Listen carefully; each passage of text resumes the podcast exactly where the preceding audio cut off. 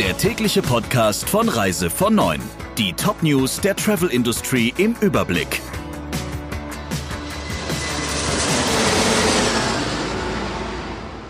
Mit Friederike Breyer. Schönen guten Morgen. Der ägyptische Investor Sami Saviris plant offenbar die Mehrheitsübernahme der FTI.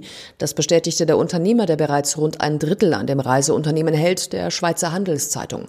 Demnach hat Saviris über seine Luxemburger Beteiligungsgesellschaft beim Bundeskartellamt die Übernahme angemeldet.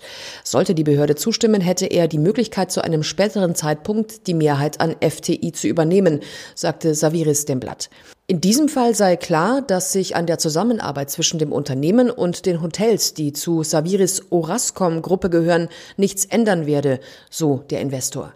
Bislang hat FTI die Pläne nicht bestätigt. Saviris hat bereits 74,9 Prozent des Mutterunternehmens des RTK-Verbundes RT Reisen gekauft. Im November 2016 dann den Reiseverkaufssender Sonnenklar TV. Der saudische Staatsfonds PIF hat für umgerechnet 343 Millionen Euro gut 8 Prozent an dem weltgrößten Kreuzfahrtunternehmen Carnival erworben. Zuletzt war die Aktie des Konzerns um 75 Prozent abgestürzt und erholte sich mit der Übernahme um gut 20 Prozent. Carnival, zu dem Reedereien wie AIDA Cruises oder Cunard gehören, steckt seit dem Ausbruch der Corona-Krise in einer prekären Lage. Bereits in den drei Monaten bis Ende Februar verbuchte das Unternehmen einen Verlust von fast 310 Millionen Euro.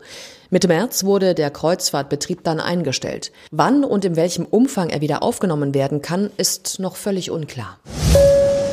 Auf dem Schiff Disney Wonder haben sich 38 von 950 Besatzungsmitgliedern mit dem Coronavirus infiziert.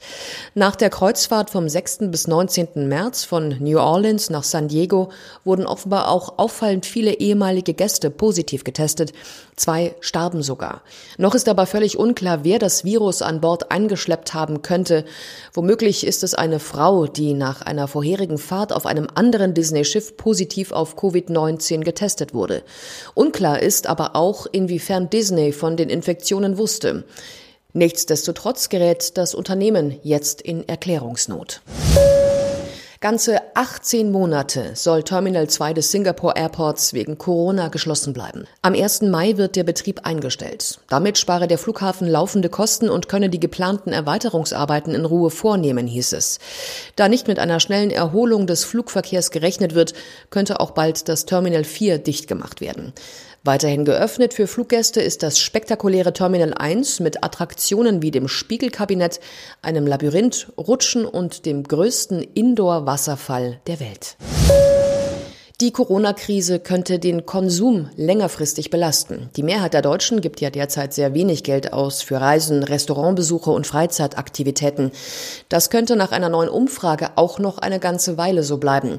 Wie eine repräsentative Verbraucherumfrage der Boston Consulting Group zeigt, rechnen 28 Prozent der Menschen damit, dass sie auch nach der Coronavirus-Krise weniger Geld ausgeben als bisher, selbst wenn diese innerhalb von drei Monaten überwunden wäre. Ebenso viele Bundesbürger rechnen zudem damit, dass sich ihr Kaufverhalten nach frühestens einem Jahr normalisiert, wenn es sich nicht sogar dauerhaft ändert. Ein Drittel der Befragten geht hingegen davon aus, nach ein paar Monaten wieder dasselbe Kaufverhalten wie vor der Krise an den Tag zu legen. Der Reise von Neuen Podcast in Kooperation mit Radio Tourism. Mehr News aus der Travel Industry finden Sie auf reisevon9.de und in unserem täglichen kostenlosen Newsletter.